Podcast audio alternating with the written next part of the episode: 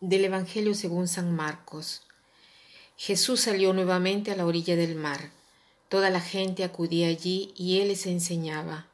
Al pasar vio a Leví, hijo de Alfeo, sentado a la mesa de recaudación de impuestos y le dijo, Sígueme.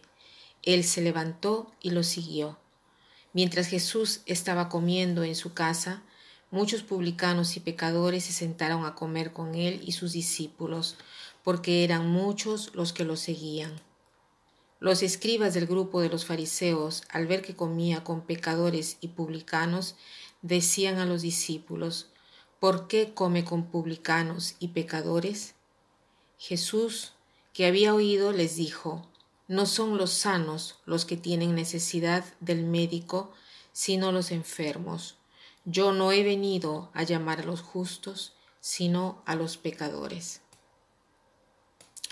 Muy hermoso, muy bellas palabras del Señor. Son muy consoladoras para todos nosotros. Jesús, que no ha venido a llamar a los justos, sino a los pecadores. Ha venido a llamar a todos nosotros porque somos todos pecadores. Ayer hemos hablado del pecado. Hemos dicho que el pecado es una cosa que va contra Dios, porque cuando pecamos, eh, pecamos contra eh, nosotros y contra nuestro prójimo. Siempre pecamos contra Dios. ¿Por qué? Porque somos creados por Dios, porque somos hechos a imagen y semejanza de Dios. Pero hoy quiero profundizar con ustedes un tema que es muy importante, sobre, sobre todo en estos días, en este tiempo actual en el cual vivimos, que es el el sentido de culpa y el cargo de conciencia. Porque hoy nosotros, la gente, eh, no sentimos el peso del pecado, pero tenemos tanto cargo de conciencia. Y quisiera analizar con ustedes el cargo de conciencia y el sentido del pecado. Veamos cómo es importante para nosotros recuperar en nosotros el sentido del pecado y liberarnos del cargo de conciencia, porque el cargo de conciencia no nos lleva a ningún lado. El sentido del pecado te lleva en cambio al verdadero gozo. Y Jesús hoy nos lo dice, yo no he venido por los sanos, sino por los enfermos. No he venido por los justos, sino por los pecadores. Debemos entonces recuperar el verdadero sentido del pecado. Veamos ahora qué cosa quiere decir el sentido de la culpa, el cargo de conciencia. Se podría decir así, que el cargo de conciencia es una emoción que nos tortura, una emoción que deriva del hecho que nos sentimos que nos hemos equivocado en algo y esto no nos da paz. Y por la equivocación que hemos cometido nos queremos castigar. Y este remordimiento nos persigue y nos sigue por todas partes.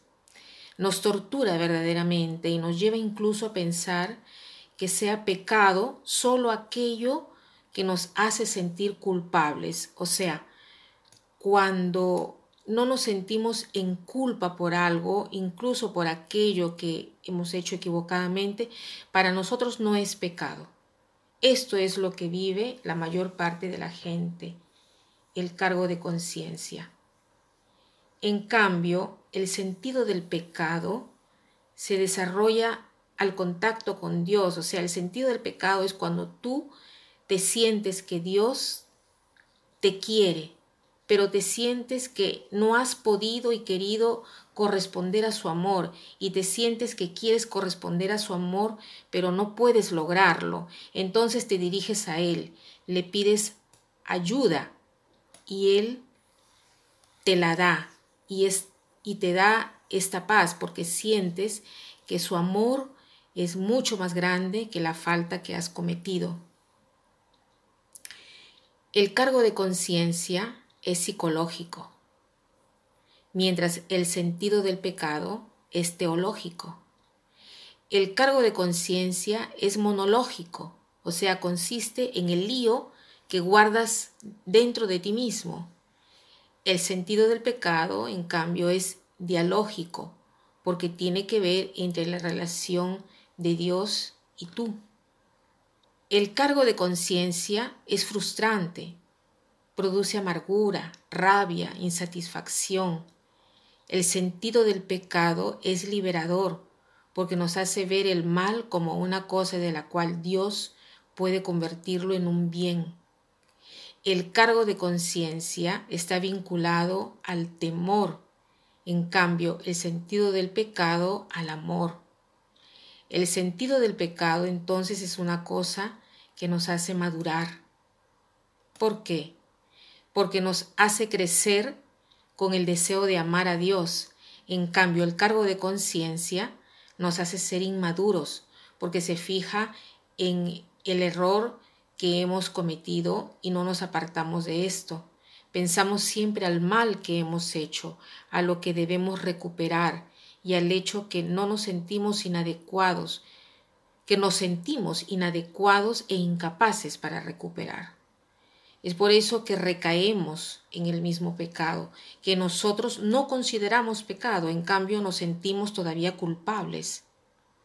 Entonces, el cargo de conciencia no es lo que quiere Dios de nosotros y no es lo que nos hace verdaderamente personas humanas y cristianas.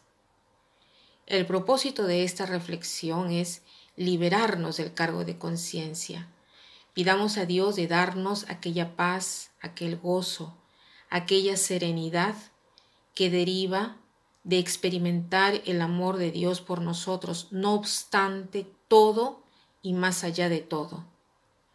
Digamos también que eh, agradecemos a Dios por esta revolución copernicana a nivel de nuestra fe. Verdaderamente la religión cristiana es un trabajo perfecto para terminar, quiero citar una frase que ya la he citado en otras oportunidades. Para cada santo hay un pasado, para cada pecador hay un futuro. Que pasen un buen día.